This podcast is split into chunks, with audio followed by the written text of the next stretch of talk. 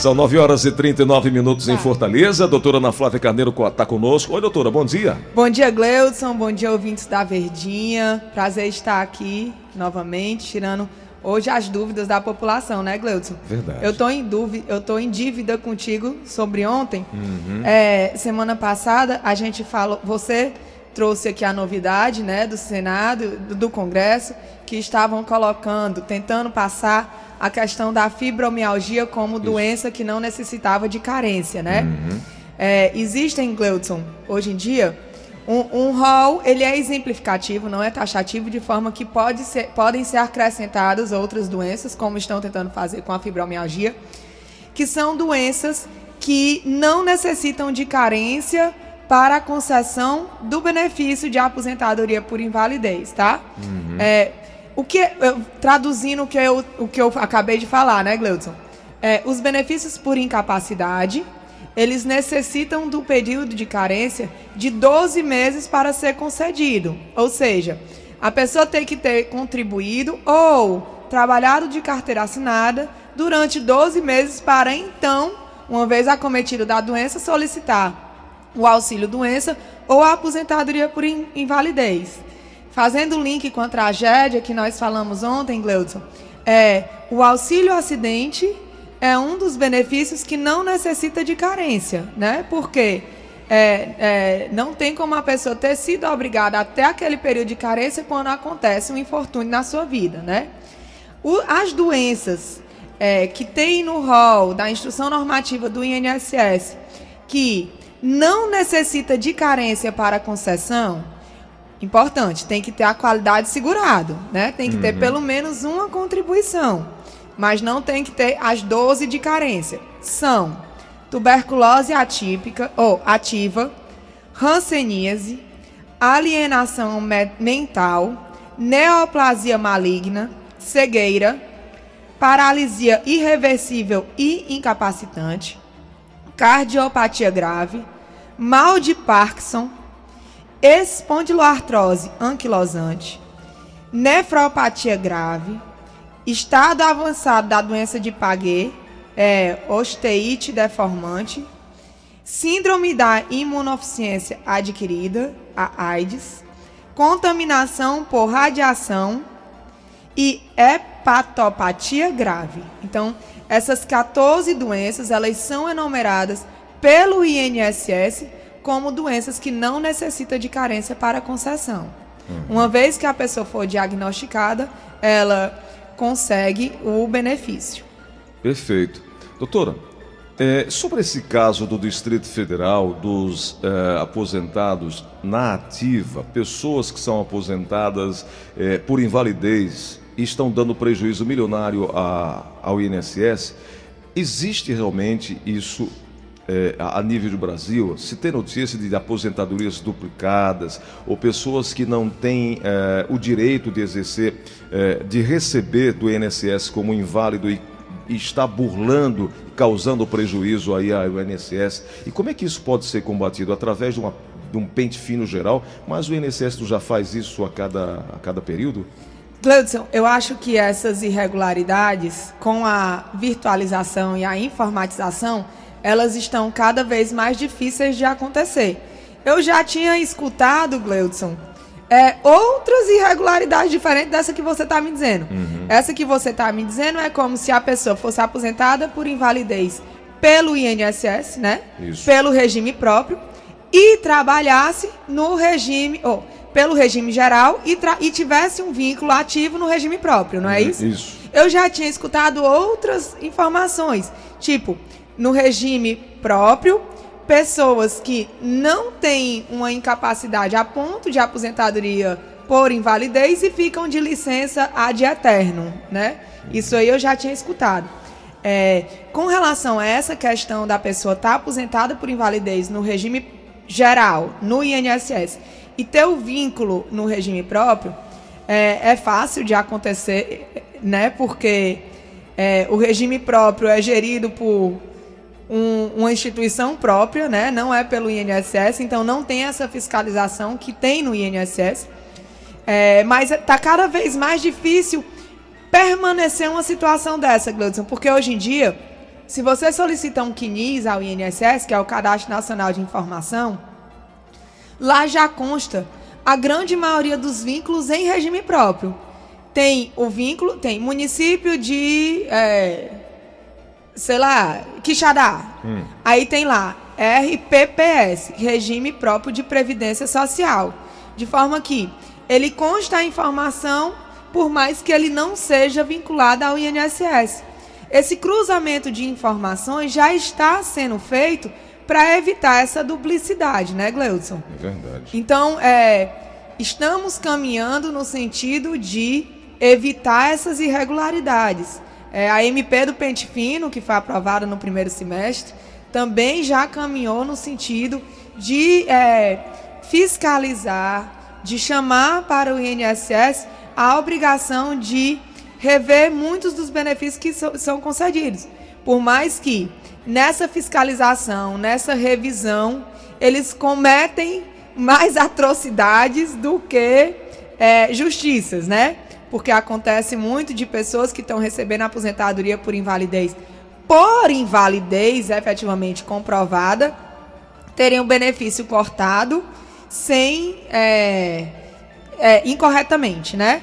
Como, é, e aí eles estão fazendo uma progressão, Gleudson. Eles a pessoa recebia aposentadoria por invalidez com adicional de 25%, né? Uhum. Ou seja, era comprovado que tinha invalidez e que necessitava de ajuda de terceiros. Aí ele vai lá para a perícia e diz que não tem mais a invalidez.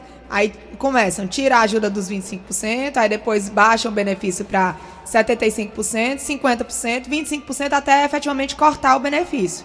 Né? Nesses casos, Gleudson, a gente já está pedindo o restabelecimento e manutenção de aposentadoria por invalidez. E na grande maioria dos casos, quando vai para a perícia médica junto à Justiça Federal, é comprovado que a incapacidade permanece. Né? Então é mais um daqueles casos do, do INSS, de erro do INSS. E que a gente está todo tempo tentando combater e tentando evitar. É isso. Vamos para os ouvintes? Vamos. No final do programa eu dou uma informação. Quer fazer agora ou no final? Faço lá. É, eu estava lendo, Gleudson, antes de vir para cá, a informação do Senado sobre a reforma da Previdência, né? Com relação a um pedido que tem do, do PT, com relação. É, por mais que eu seja contra o alvoroço que eles fazem é, injustificadamente, é, tem essa do Paulo Paim, ele falando acerca da aposentadoria especial, que eu tanto bato, né? Ele, ele trouxe um destaque para os trabalhadores de, aula, de áreas periculosas ou insalubres, né, que têm direito a, a se aposentar com 25 anos de contribuição, não sendo vinculado à idade. Né? Então, ele quer manter isso aqui, Gleudson. Né? Várias foram as vezes que eu já bati na questão de tratar igualmente os iguais e desigualmente desiguais. É claro que uma pessoa que trabalha sujeita à insalubridade não tem como ter o mesmo direito de uma pessoa que trabalha sem insalubridade. Então, é, espero muito que esse destaque aqui, que tenha essa supressão do texto da PEC, né? Porque supressão, pelo que eu entendi, eles podem é, fazer sem que o texto volte para a Câmara. Então, espero muito que passe, né? Porque, como ele diz assim, é, se ele pode se aposentar em outubro com 25 anos de contribuição, ele consegue a aposentadoria integral, né? Como já falamos, a aposentadoria especial é uma aposentadoria por tempo de contribuição sem fator previdenciário e com tempo reduzido. Agora, se ele fosse aposentar em novembro, depois da aprovação da PEC, ele vai ter o valor calculado pelo aquele negócio que começa com 60% e vai aumentando 2% a cada ano. Então, assim, não é exatamente do jeito que está escrito aqui, né? Porque se ele já adquiriu os direitos antes da reforma, ele tem o direito adquirido e a lei que vai aplicar é a lei anterior. Mas é muito parecido com o que ele está dizendo aqui. Se ele adquirir os direitos após a reforma, o cálculo do benefício vai ser bem prejudicial. É isso. Vamos na linha da Verdinha. Alô, quem fala? Alô? Oi, quem é? É a Antônia? Diga lá, minha amiga Antônia, qual é a pergunta? É, bom dia, Gleison. Bom dia, doutora. Na verdade, são três perguntas que eu gostaria de fazer à doutora. Opa. A primeira é o seguinte: minha filha, ela recebe o benefício do LOAS, né? Certo. Hoje ela tem 21 anos e esse benefício é no meu nome. Eu gostaria de saber se eu posso passar para o nome dela. Pronto, a primeira pergunta é: se a doença dela não for mental, que cause incapacidades para os, incapacidade para ato, os atos da vida civil, sim, desde os 18 anos o benefício pode ser recebido por ela. Ela não precisa mais de representante legal para fazê-lo.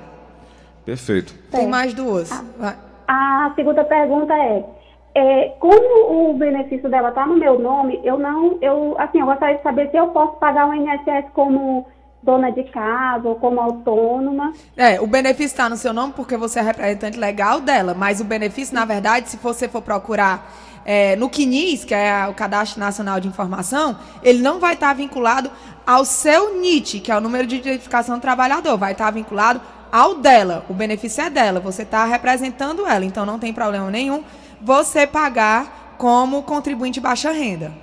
Uhum. Bom, e a terceira pergunta é: Lá na minha, na minha casa são cinco pessoas. E meu marido é, conseguiu um trabalho, ele está trabalhando de carteira assinada. Ela corre o risco de perder o benefício dela por conta disso? Vai ser a única renda? Isso. Um salário mínimo? Isso. Pronto.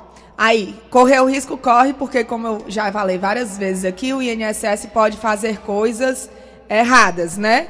Mas, desde que o o, a renda per capita familiar, ou seja, dividindo pelo grupo familiar, seja de um salário mínimo para quatro pessoas, ou no caso da senhora é um salário mínimo para cinco pessoas, é, o benefício deve ser mantido. Então, se for cortado, é só buscar a justiça para restabelecer. É uma, uma ouvinte nossa quer saber, doutora, Aposentadoria por invalidez dá direito à pessoa a receber 13º salário? Quem pergunta é o ouvinte com final de telefone 5580. Sim, sim, né? sim Gleudson. E aí eu vou além, né? Uhum. Aquelas, aquelas erros que não são erros que é, eu acho que erro é quando você comete sem saber, né? Isso. Um erro forçado é eu não sei nem como é que a gente chama. Mas acontece muito de. Negligência, né? Você saber que está errado e dá fazer. E faz, né? Acontece muito de o INSS conceder benefícios de LOAS a quem tem direito a benefício previdenciário. O que é a diferença? O LOAS, que é um benefício assistencial, ele não necessita de recolhimento, não necessita de carência, né? Para tanto, você tem que comprovar ou a idade de 65 anos ou a incapacidade por pelo menos dois anos, né? E a renda per capita inferior a um quarto salário mínimo. Então, se a pessoa tinha direito à aposentadoria por invalidez e o INSS concede um LOAS, a concessão foi errada. E aí a pessoa tem direito ao 13 terceiro e não está recebendo, né?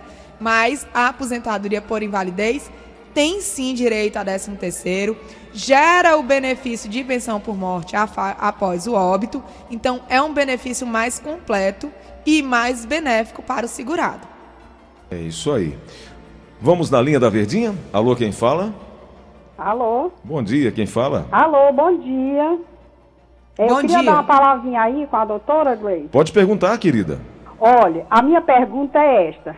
O meu neto fez um procedimento, é, ele tem 12 anos e ele foi dado por o autismo, ele tem problema.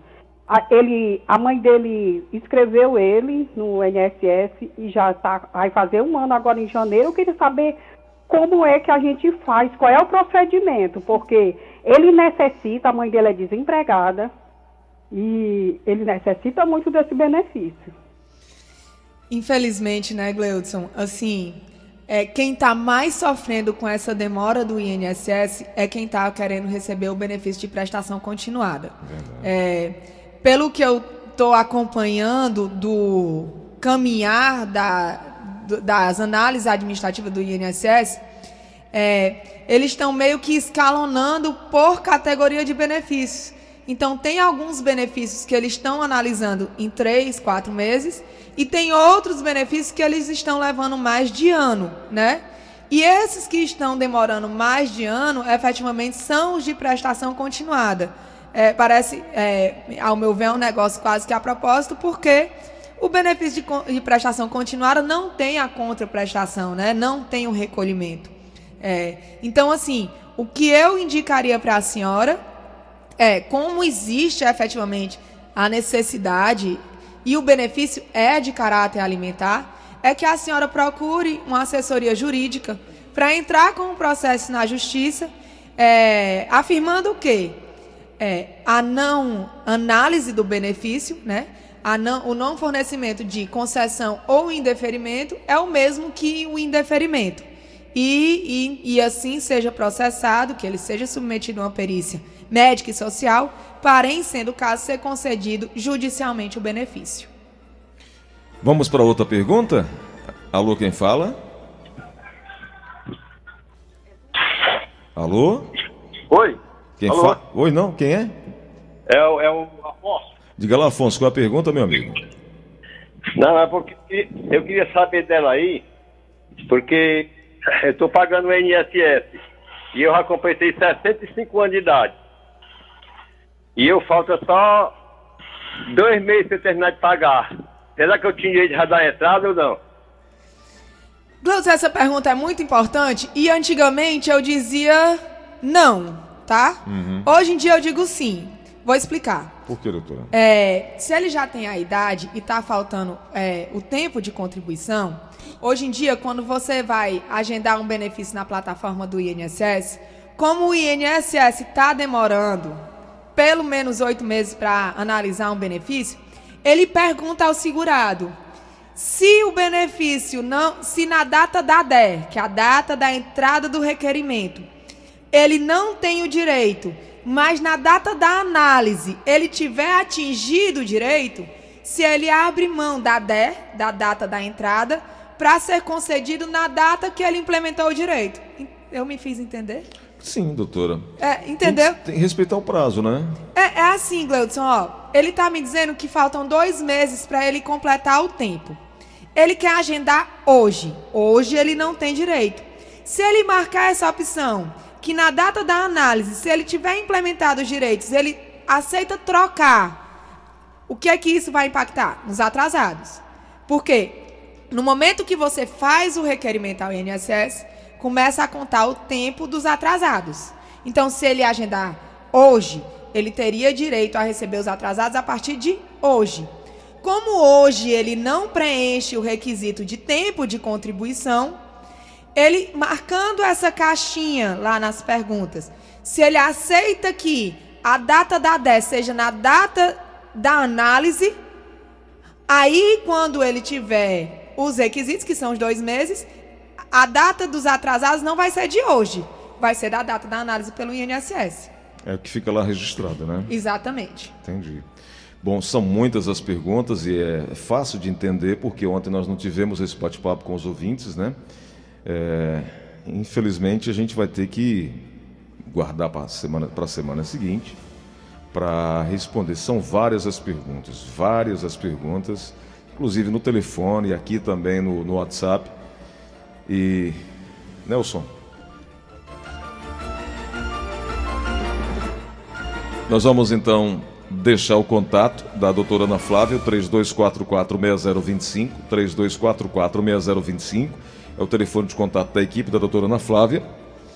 E também é disponibilizado o número do celular, né? O WhatsApp, Gleudson. WhatsApp. Que é o 99686-3123. 99686-3123.